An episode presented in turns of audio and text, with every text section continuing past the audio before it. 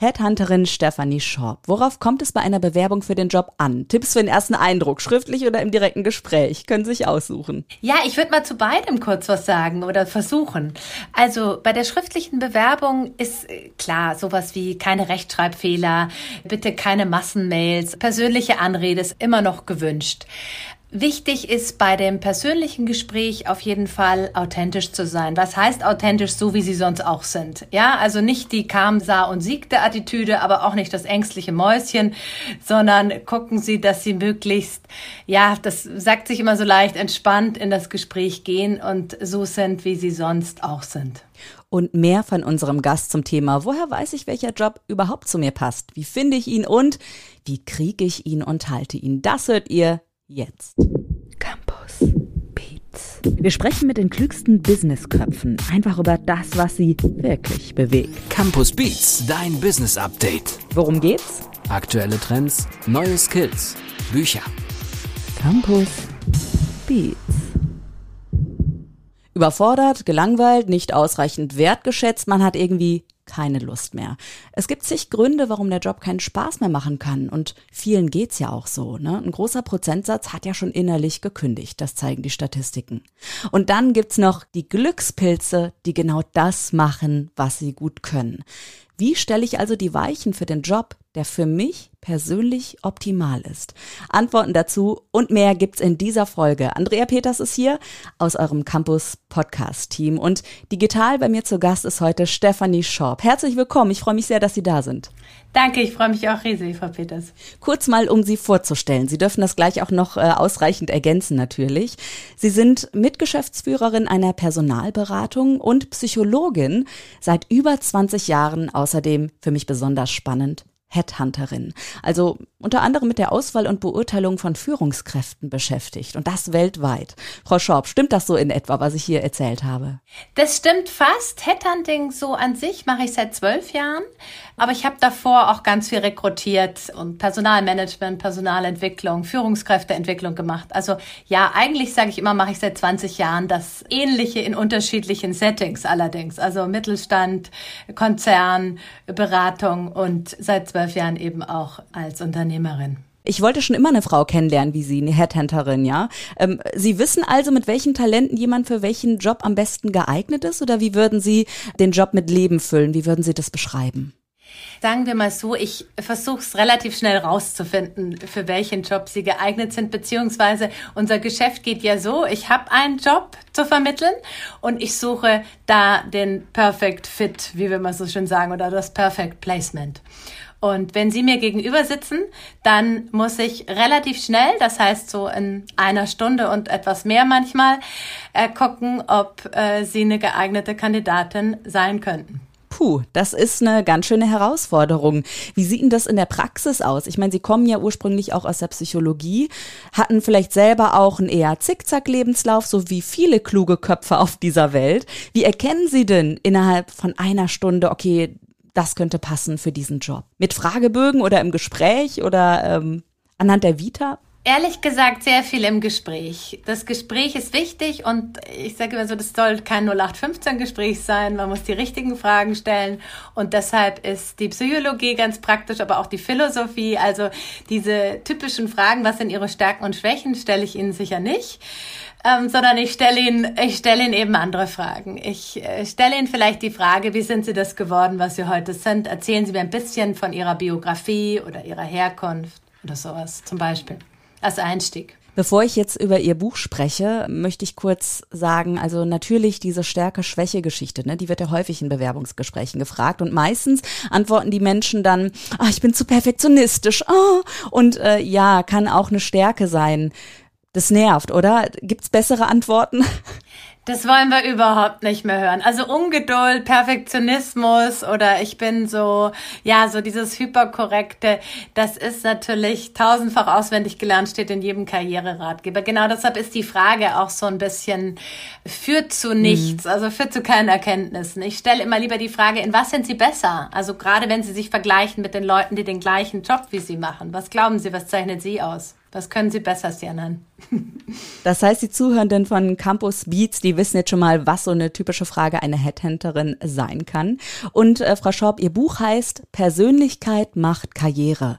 So stellen Sie die Weichen für Ihren eigenen beruflichen Weg. Worauf kommt es denn an, wenn man sich die Weichen stellen möchte? Können wir da irgendwo anfangen, das zu erklären? Ach, das ist so wahnsinnig schwierig, weil das immer so klingt, als könnte man einen großen Masterplan machen, als würde man da sitzen und hätte die große Skizze. Und das Leben, wissen wir, glaube ich, alle, nicht nur aus dem Beruf, sondern auch aus dem Privatleben, läuft natürlich ganz anders es ist schön, einen Plan zu haben. Es ist schön, noch besser, glaube ich, so eine Vision oder so eine grobe Idee zu haben. Und dann gibt's ganz viel Zufälle und Schicksal und natürlich Fleiß und Engagement und Menschen, die man trifft und die dann, äh, die dann eigentlich eine Karriere zu dem machen, was sie irgendwann ist, wenn man drauf guckt. Sie gehen da ja sehr dezidiert auch in einem Ihrer Kapitel ein. Also Sie sagen, man muss die eigene Persönlichkeit ja auch kennen. Jetzt ist es so, aus der Psychologie wahrscheinlich auch, es gibt immer etwas, wie wir uns selbst sehen, wie wir uns gerne sehen wollen, wie uns andere sehen und wie wir denken, wie uns andere sehen. Gehen Sie da im Buch auch näher nochmal drauf ein? Ja, also wir äh, haben es versucht, sage ich mal. Das eine ist ja, dass ich äh, mir angucke, also wie Sie sagen so schön, mein Selbstbild. Das kristallisiert sich aber auch aus dem raus, was andere, was ich von anderen lerne, was sie über mich sagen oder was ich über Assessments und Tests, Sie haben es vorhin angesprochen, kann man sowas mit Tests herausfinden? Ja, natürlich. Zu einem gewissen Grad kann man Persönlichkeitstests machen und die helfen einem immer ein bisschen weiter. Ich gebe aber keine Empfehlungen für bestimmte Tests, sondern ich sag nur, macht, was euch Spaß macht. Das ist immer ein kleiner oder mittelgroßer Erkenntnisgewinn. Wichtig ist, dass ich zu meinem Selbstbild eben immer wieder mit Leuten in Austausch gehe und mir Feedback, direktes Feedback hole. Und da haben wir in Deutschland, finde ich speziell, so ein bisschen ein Problem. Das ist in angelsächsischen Ländern, wird das schon in der Schule äh, sehr antrainiert, dass man sich regelmäßig Feedback holt. Das ist so spannend, da würde ich gerne einmal mehr zu erfahren.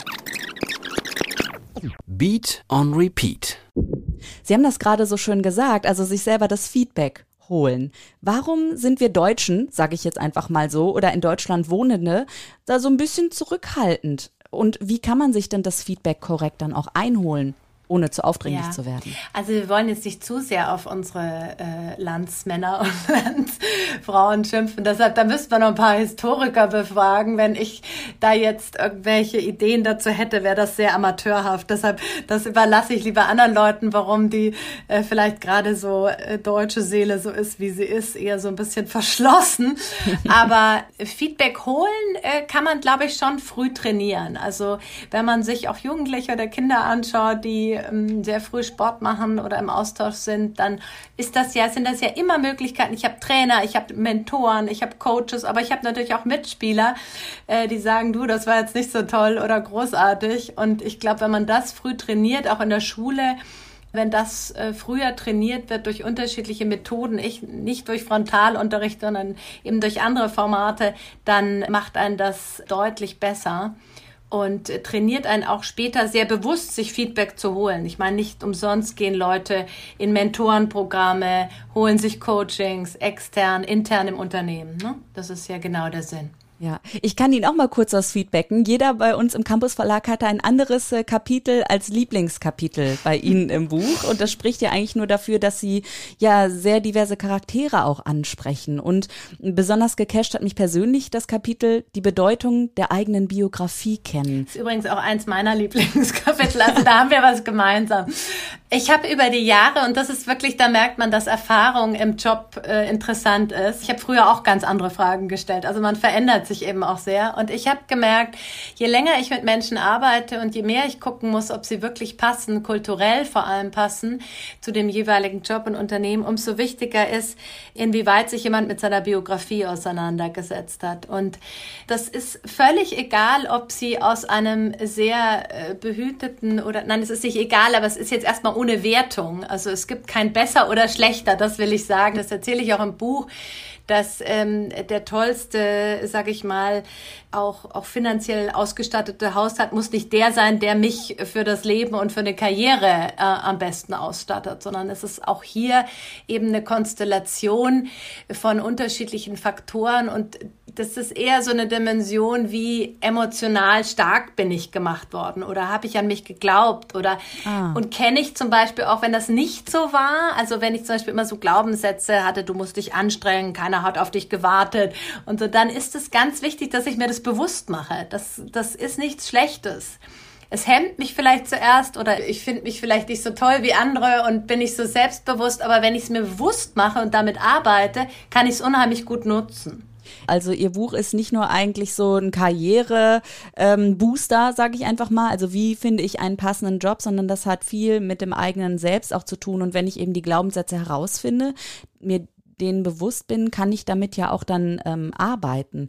Aber wie finde ich denn nun den passenden Job? Also wenn ich sagen wir introvertiert eher bin, mit Menschen gerne tiefgründig spreche, aber so Smalltalk gar nicht mein Ding ist, dann sollte ich vielleicht nicht an Empfang gehen oder so. Ähm, oder sagen Sie doch, durchaus auch möglich. Es sollte ich kein, sollte ich besser vielleicht kein Marketing oder PR-Mensch äh, werden. Ja, ich glaube, das ist, das ist so die eine Seite und die andere Seite ist natürlich, was mache ich gern? Was ist meine Leidenschaft? Ich bin immer sehr begeistert von Menschen, wenn ich im Gespräch merke, da ist Leidenschaft, da geht, da springt der Funke über, weil das ist, glaube ich, auch sehr trivial. Das wissen wir alle. Wenn jemand was mit Begeisterung macht, dann macht das meistens auch sehr gut und gibt sich sehr viel Mühe und baut unheimliche Erfahrungen auf. Und es sind halt irgendwann auch die berühmten 10.000 Stunden, äh, die uns zu Experten machen oder die uns eben zu erfahrenen, kompetenten äh, Menschen machen. Ja, aber vor diesen 10.000 Stunden muss ich natürlich erstmal wissen, worein ich die investiere. Und deshalb ist so schön, wenn man früh nicht nur seine Talente, aber vor allem das findet, was einem richtig Spaß macht, wo man das Gefühl hat, da bin ich gut, das macht mir Spaß. Das kann ja auch in der Kindheit liegen, ne? Oder in der Jugend. Sie haben das gerade so schön verglichen, auch mit dem Sport. Wenn ich jetzt mal so an mein persönliches Umfeld denke, dann sage ich ja, vielleicht sind da auch äh, Familienmitglieder oder Freunde mit dabei, die eher einen Bürojob haben, die aber vielleicht im Kreativen unglaublich gut aufgehoben wären. Aber die haben vielleicht irgendwann sich entschieden, nö, ich möchte jetzt einfach nur 9 to 5 irgendwie oder noch nicht mal irgendwie 20 Stunden die Woche arbeiten. Das ist mein Job. Ich trenne das vom Privatleben. Also nicht jeder hat ja den Anspruch auf Karriere. Genau. Gibt es aber auch äh, da vielleicht einen Tipp für Sie, wo Sie sagen, na ja, der Job muss deswegen ja nicht weniger Spaß machen. Also da, gibt es noch Anschub? Ich glaube, da müssen wir, also gerade wenn man viel mit Management zu tun hat, äh, so wie ich seit vielen Jahren, dann muss man da eben bei, sage ich mal, anderen Zielgruppen ein bisschen Abstriche machen. Weil da ist der Job eben genauso, wie Sie sagen, 9 to 5 und dann ist mein Pferd, mein Hobby, mein, was weiß ich, mein, mein Geigenunterricht, mein Orchester, meine Band ist eben äh, genauso wichtig. Und um das unterzukriegen oder in beiden gut zu sein oder die Anforderungen zu erfüllen, kann ich keinen ähm, Spitzenjob machen. Aber ich kann meinen Job gerne gern machen und ich kann ihn trotzdem gut machen. Mhm. Es ist eben ein Unterschied zwischen, sage ich mal, vor allem Top-Management und einem äh, normalen Job, in Anführungszeichen. Und jetzt bin ich ja sehr froh, dass ich Sie hier gerade im Campus Beats Podcast zu Gast habe, weil Sie haben eben diese, ja, Tausende von Stunden Expertise. Sie haben im Top-Management gearbeitet. Können Sie aus Ihrem Erfahrungsschatz ein bisschen aus dem Nähkästchen plaudern, welche Persönlichkeiten denn nun Karriere machen? Lässt sich das überhaupt anhand von Persönlichkeiten so auch darstellen? Das ist eine super spannende Frage, weil ich finde, da sind wir gerade an so einem, an wirklich einem Wandel äh, und an, an so einem Point of Changing weil das Modell, und das ist auch ja so ein bisschen kritisch und wird man auch immer gefragt, die Anforderungen an Manager heute und gestern, das wandelt sich schon. Also der Durchsetzungsstarke, der da reinkam und gesagt hat, ich weiß, wie es geht und ich sag euch jetzt mal, wo es lang geht und ihr folgt. Und das haben die dann meistens auch gemacht.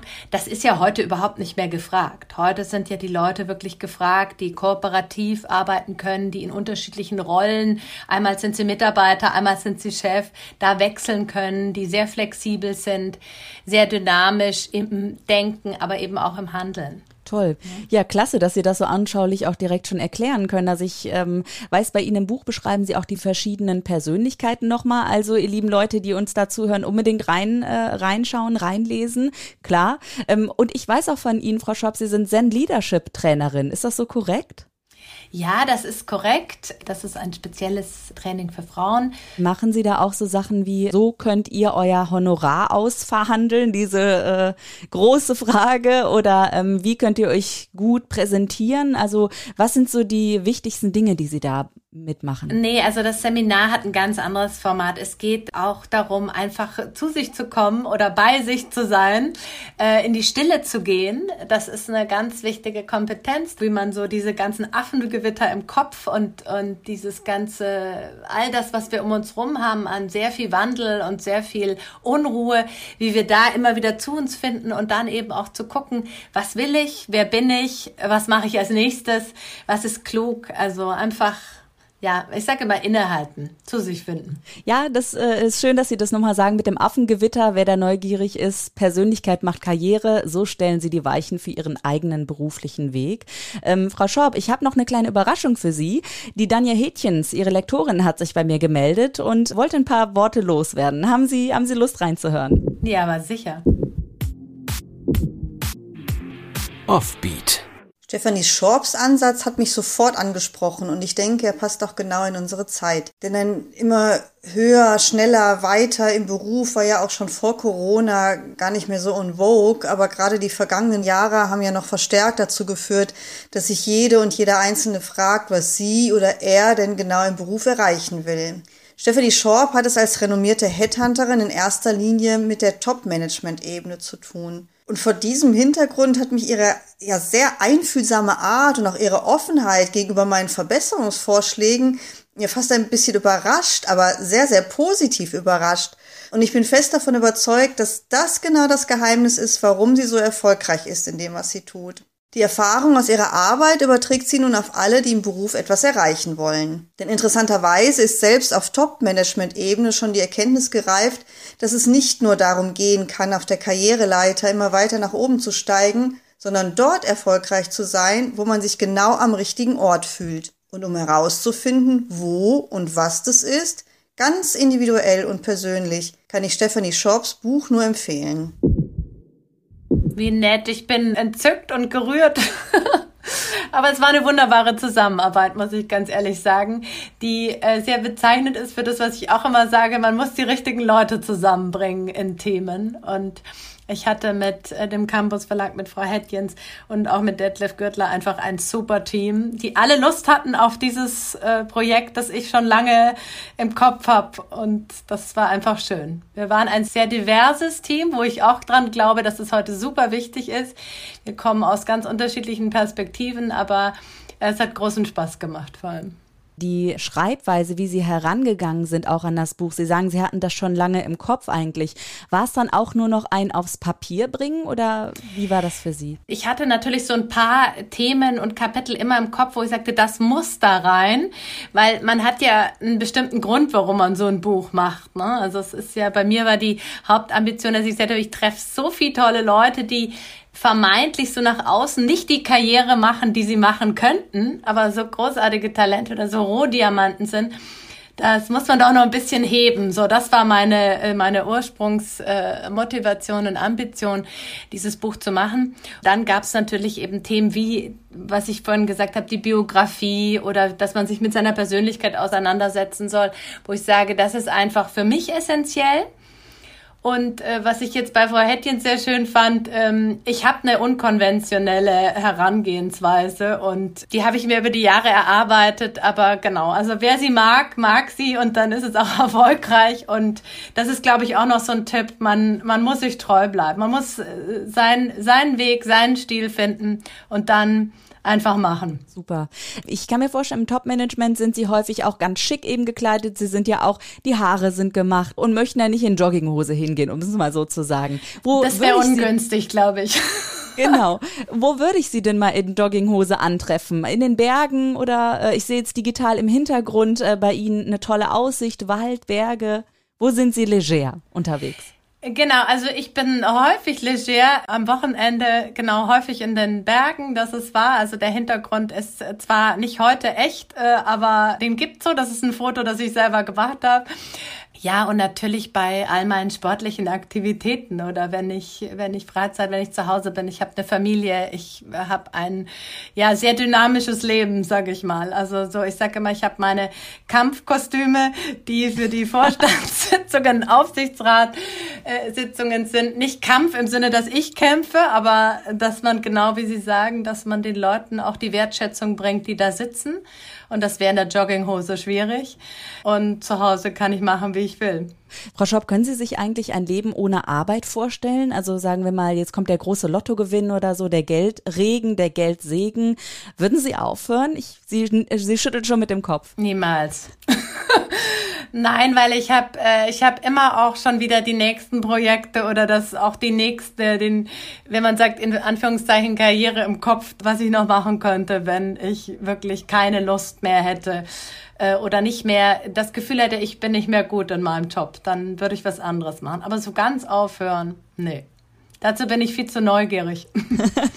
Sagt Stefanie Schorb mit dem Buch im Campus Verlag erschienen Persönlichkeit macht Karriere. Frau Schorb, herzlichen Dank, dass Sie hier so offen gesprochen haben in dieser Podcast-Episode und ähm, ich bin mir sicher, alle Zuhörenden sind sehr neugierig auf Sie geworden. Danke, dass Sie heute hier da waren. Die letzten Worte gehören natürlich Ihnen. Ich danke Ihnen für die tollen Fragen, die auch gar nicht so gewöhnlich waren, sondern äh, sehr spritzig. Und ich freue mich jetzt auf alles, was kommt. Ich bin gespannt, wie es ankommt, das Buch. Dankeschön, Stefanie Schau. Campus Beats. Mehr Campus gibt es unter www.campus.de slash podcast.